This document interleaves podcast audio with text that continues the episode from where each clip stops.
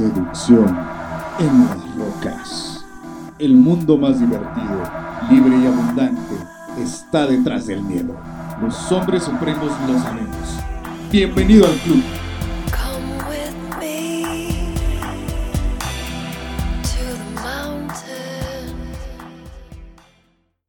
¿Qué tal mi querido hermano, mi querido seductor? Bienvenido a este podcast, el episodio número 12, Rituales de pasaje de niño a hombre.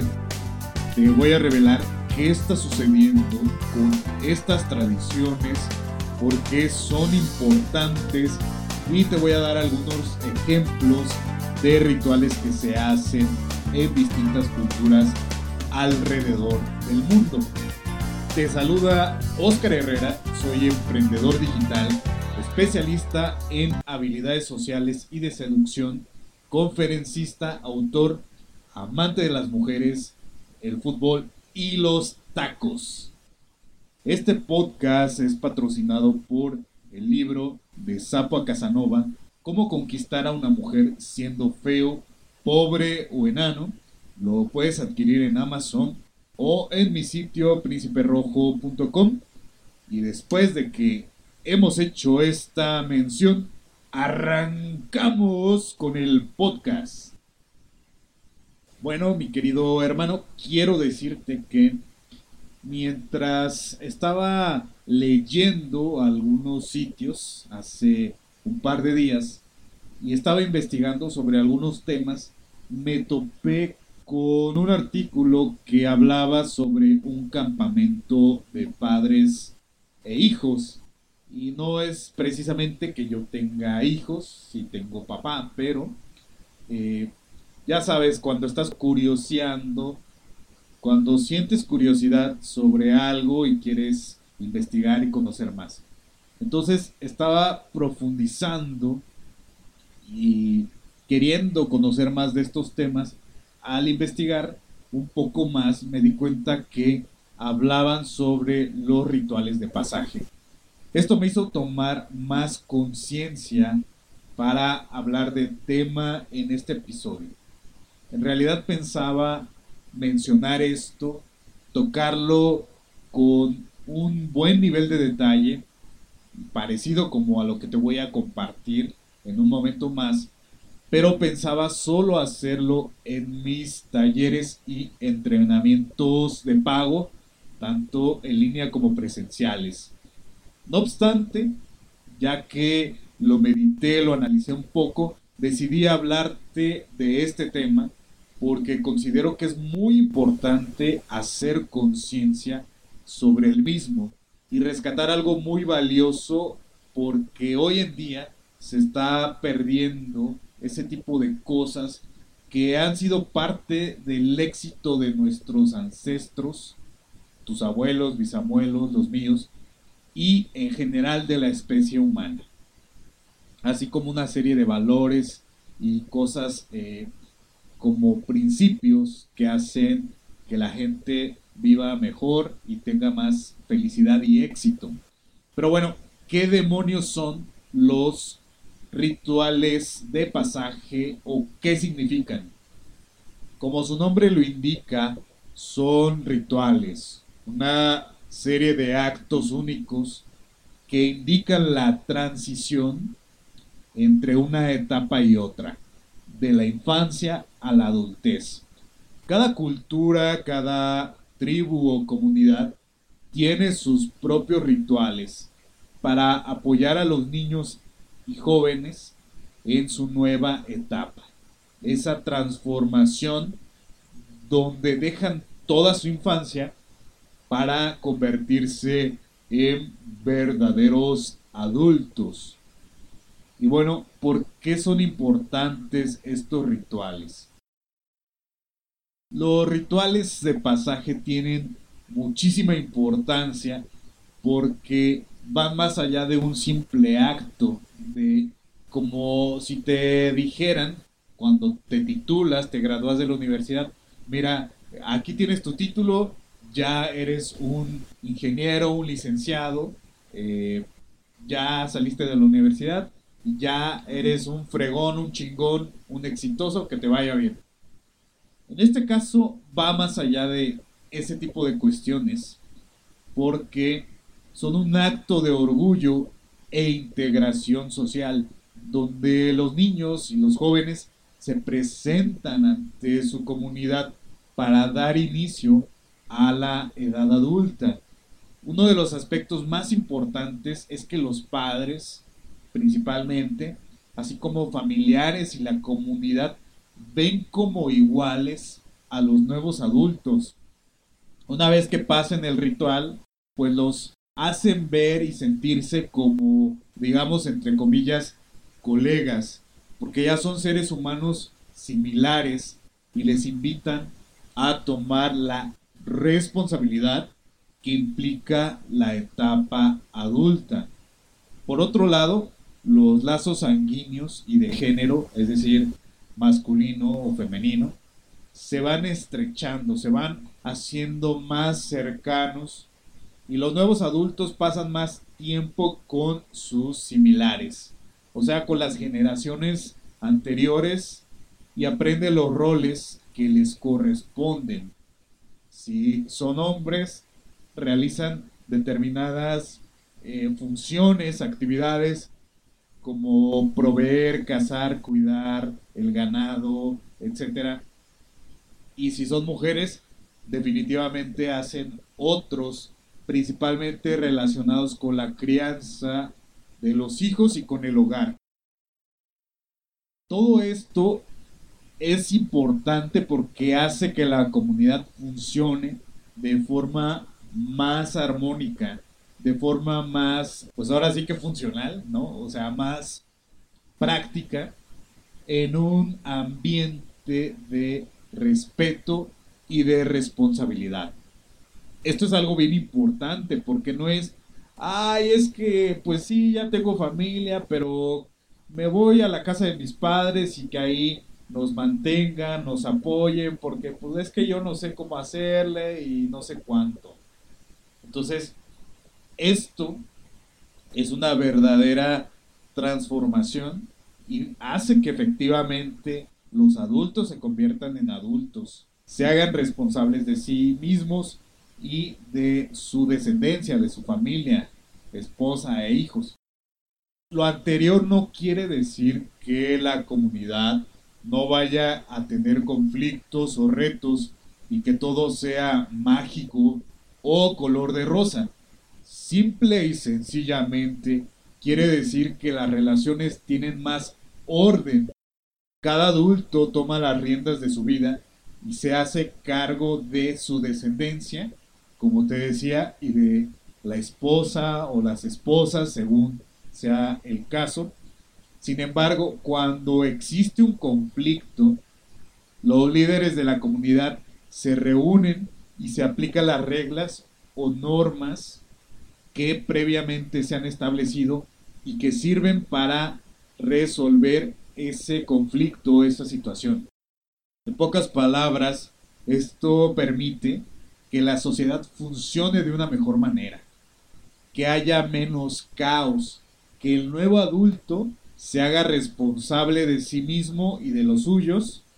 Tal vez eh, he repetido bastante esta parte, pero esa es la diferencia entre este tipo de rituales de pasaje y lo que está sucediendo hoy en día. Entonces, el hecho de que el nuevo adulto tome responsabilidad de sí, de su vida y de los suyos, hace que se evite caer en la victimez y que se genere un caos que si va sumándose generación tras generación eh, y con más personas, pues eso llevaría a la autodestrucción de la propia sociedad, que de alguna manera hacia allá estamos yendo. Por eso también se vuelven importantes estos rituales eh, en esta nueva sociedad en la que vivimos tú y yo, que lo retomemos, que lo rescatemos. Y bueno, ¿qué está sucediendo con estas tradiciones, con estos rituales?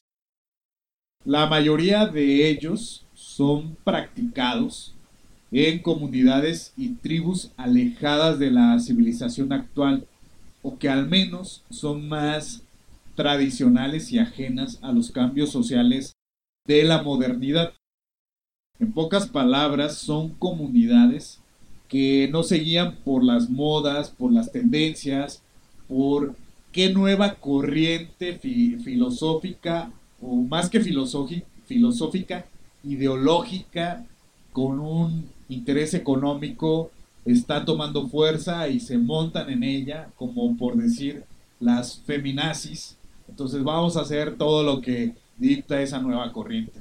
No, por el contrario, son eh, comunidades bastante tradicionales que respetan sus propias leyes y tradiciones espirituales. Vamos, seguían por los eh, principios, los preceptos, las normas, las reglas que han establecido sus ancestros y que bueno han dado resultado. Seguramente también van actualizando algunas cosas como te voy a comentar en uno de los ejemplos de los rituales en un momento más y te vas a dar cuenta que hay cosas que las van actualizando pero no porque consideren que va a estar de acuerdo con las reglas de la sociedad moderna, sino porque a ellos les garantiza la permanencia, la sobrevivencia de esa misma comunidad. A excepción de los rituales de pasaje religiosos, como en el caso de los judíos, el resto se realizan en comunidades que viven atrasadas y en lugares lejanos a la civilización, como en la que vivimos tú y yo en este momento. Y no me refiero específicamente a que son comunidades que vivan en la selva o en lo más alto de una montaña. Si hay algunos de ellas que lo hacen, pero también son en pueblos, eh, digamos, lejanos de las ciudades y que se mantienen de alguna manera más inmersos en sus propias costumbres y reglas. De alguna manera todos estos rituales, todas estas cosas que te estoy comentando, en esta era, en esta época, se han perdido distintos rituales. Incluso las mismas comunidades y tribus han desaparecido. En la sociedad moderna, especialmente la occidental, que es todo el mundo, digamos que de Rusia, Medio Oriente, hacia América, o sea, Europa, por supuesto América, Oceanía, cada vez más y más países y regiones del mundo se están occidentalizando, incluso China mismo, Japón por supuesto. Pero el punto es que en la sociedad moderna sí existen toda clase de rituales, pero no tienen nada que ver con la transición de la niñez a la adultez. Simplemente hay rituales que se relacionan con retrasar la etapa adulta, la madurez y el hacernos responsables de nosotros mismos. Por darte algunos ejemplos, los rituales que llevamos a cabo todos los días o que se conocen más en nuestra sociedad serían algunos de estos. Vas a la escuela, terminas la universidad y después sales en busca de un trabajo porque eso te va a hacer ganar dinero y te va a convertir en un adulto, ya que vas a poder pagar tus propias cuentas, que no necesariamente es así. Otro ritual es que puedas sacar tu permiso para conducir vehículos y eso te hace adulto.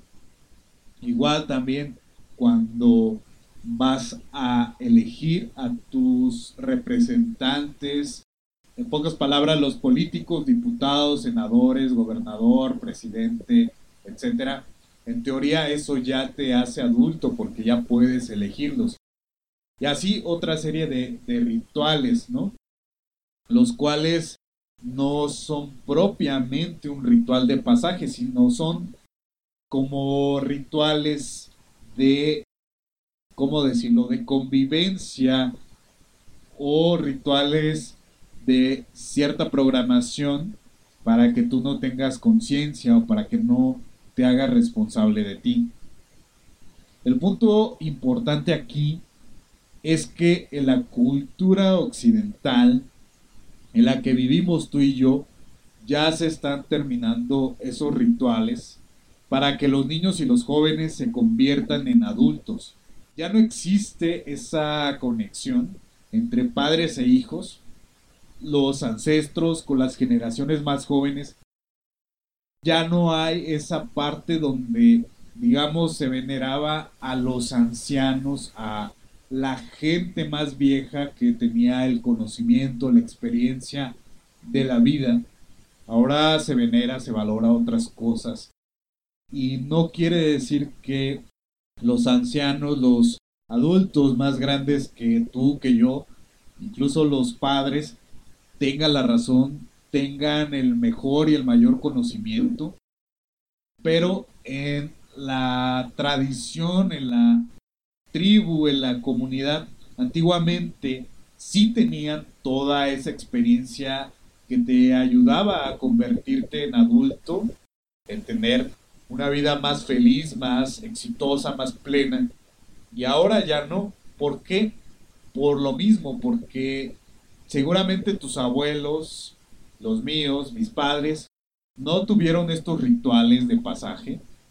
Entonces, si ellos mismos no los tuvieron, y se hicieron adultos de distintas maneras, no te lo transmitieron a ti.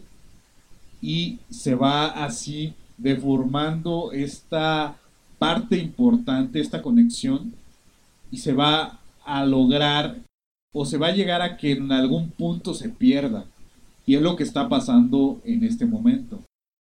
Y esto hace que nos dejen crecer como niños, como jóvenes, en sus eh, momentos. Obviamente ya no eres un niño, ya tampoco yo lo soy en términos de edad y de ciertas cuestiones. Habría que evaluar si ya eres un adulto como tal o no. Pero no te preocupes si no, vamos, tal vez sientas que no lo eres. A mí me ha pasado y eso está perfecto. Eso dice que requieres de este tipo de rituales y vale la pena realizarlos, dejarse guiar. Ahora simplemente, te decía, las personas y en la sociedad solo se deja que crezcan los niños, los jóvenes, con la esperanza de que con el paso del tiempo, algunas experiencias y los años se hagan más maduros y responsables, que tomen las riendas de su vida. Pero esto no está sucediendo. Hay una excepción en América Latina, pero solo es para las mujeres. Y en un momento más te cuento cuál es ese ritual de pasaje. ¿De qué se trata ese ritual?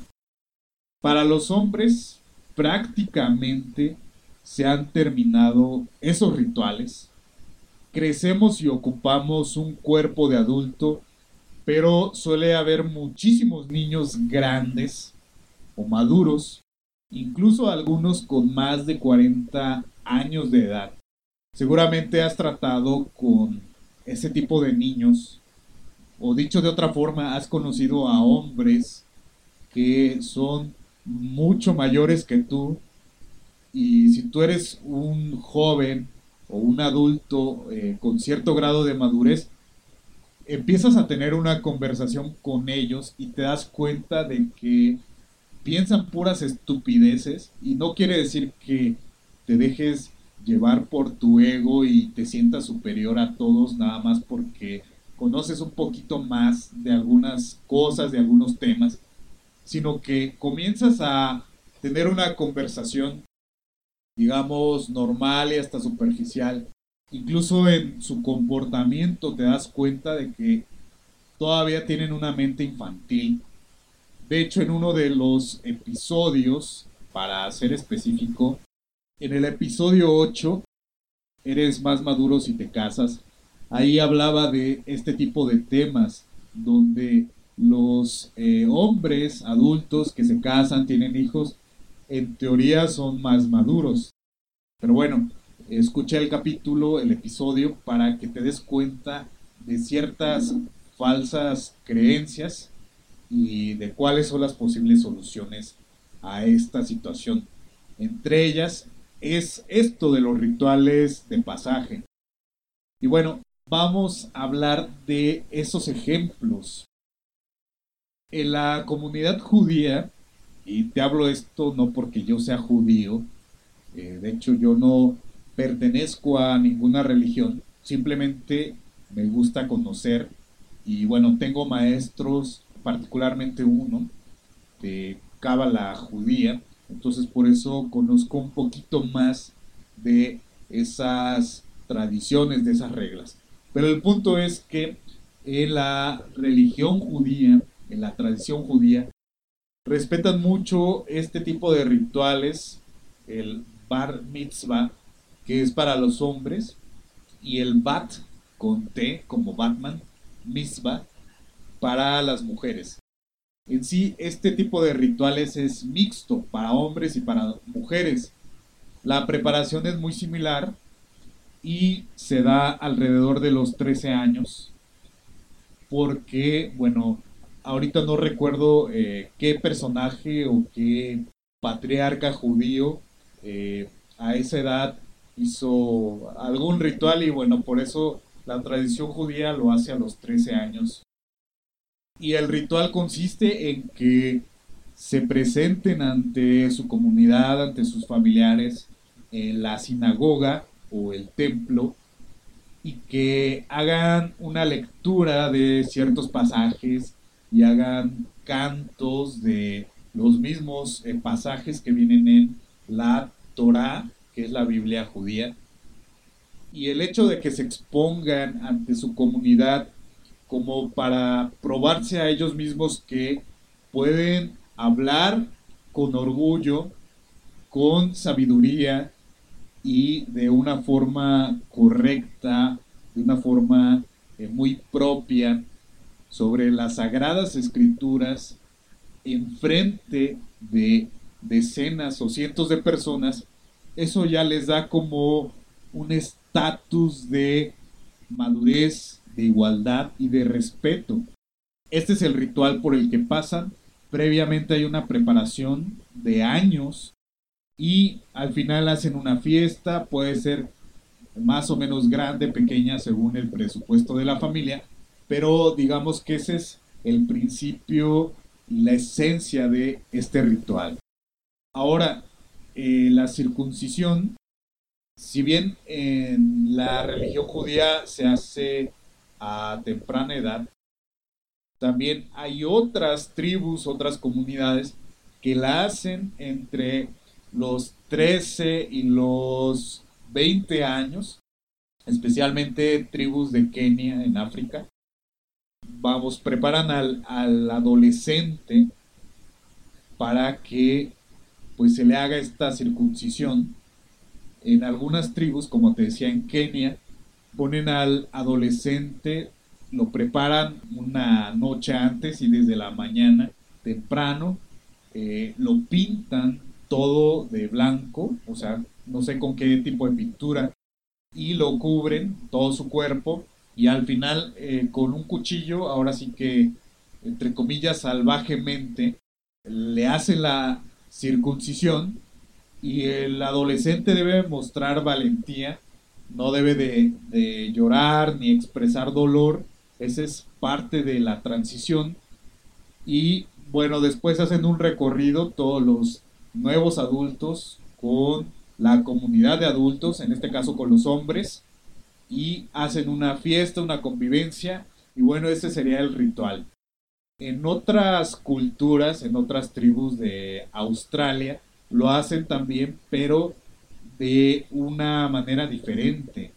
Ante una fogata, digamos, el chamán, el brujo o el experto en la circuncisión se pone sobre el pecho del del adolescente, del niño, y le realiza la circuncisión. Y otras personas que pueden ser el papá, los hermanos, los tíos de este niño, de este joven, pues lo detienen para evitar que, que por el dolor quiera moverse o quiera hacer algo distinto o agresivo. Y bueno, ya el humo permite que orie o refresque, vamos, ahume, esa sería la palabra, el pene del niño y bueno, con eso se purificaría. Otro que está bastante potente, bastante fuerte, es meter la mano en un guante lleno de hormigas. Esto lo hacen en Brasil, allá en el Amazonas.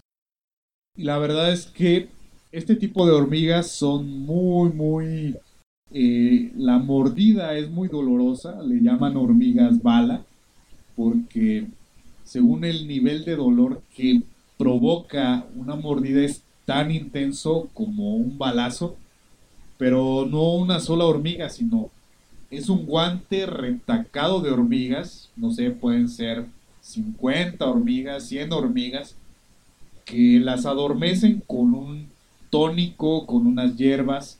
Lo hace, este ritual lo hace un chamán de, de la comunidad y quedan adormecidas para poder colocar una a una las hormigas dentro de ese guante y ya que quedan digamos como atontadas y adormiladas pues pasa un tiempo y empiezan a despertar, entonces se vuelven como más salvajes, más agresivas, y el niño mete el guante y con toda esa potencia de la mordida de cada hormiga, pues debe aguantar sin mostrar dolor, mucho menos llorar, y no es solo por una hora.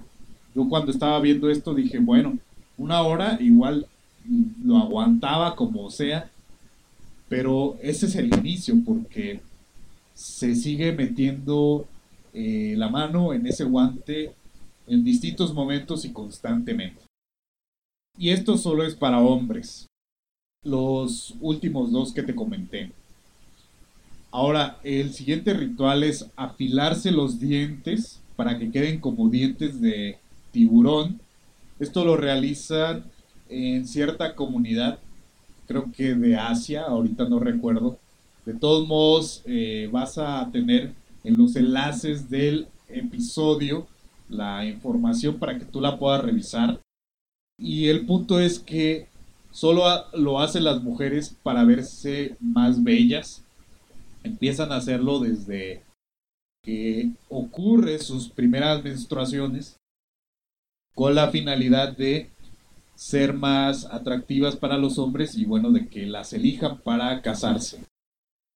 En otra comunidad en África hay algo similar en cuanto a la belleza para las mujeres y el ritual consiste en irse a un lugar cercano a un río, a un lago y la mujer empieza a cantar y está cantando toda la noche durante varios días la finalidad de sacar los malos espíritus a través del agua y que pues de alguna manera ese canto, que pueda haber llanto, lágrimas, eh, saque todos esos malos espíritus, pero a la vez atraiga a los hombres y consiga un buen marido. Entonces, este es para mujeres. Hay otros más salvajes que la mutilación de genitales. Eso se hace también en ciertas tribus de África y solo para mujeres con la finalidad de evitar embarazos no deseados, eh, evitar también infidelidades y que engañen a sus maridos y por supuesto también en etapas jóvenes que no haya relaciones sexuales eh, sino hasta que lleguen a casarse, ¿no? O sea, que no pierdan la virginidad. Porque de perderla y de tener hijos, antes de casarse o con quien no es el marido es una vergüenza para estas comunidades. Incluso llegaban a, a dejar ahí tiradas, abandonadas a las mujeres cuando tienen hijos en estas circunstancias, porque es una vergüenza para la familia. Pero bueno, los, los genitales que les mutilan suelen ser eh, los labios vaginales, el clítoris, para que tampoco sientan placer. Y esto ha ido cambiando porque al final esto ya no funcionaba para las mujeres y la comunidad misma, porque había mujeres que se desangraban, incluso eh, morían. Entonces imagínate, va acabando la población, ya no hay suficientes mujeres para que siga la descendencia, la población se mantenga y aumente. Entonces, también eh, después lo vieron como un acto muy salvaje y bueno, ya dejaron de hacerlo. El cierre de los genitales o de la vagina, salvo el orificio que es la uretra, donde pueden orinar y menstruar. Esto obviamente solo para las mujeres. También lo hacen en comunidades de África con la finalidad similar a, la otra cuestión, al otro ritual, de que eh, mantenga la virginidad y solo tengan relaciones sexuales una vez que se casen y se vuelve a abrir eh, los genitales ya que se han casado las mujeres para que tengan hijos con su respectivo marido.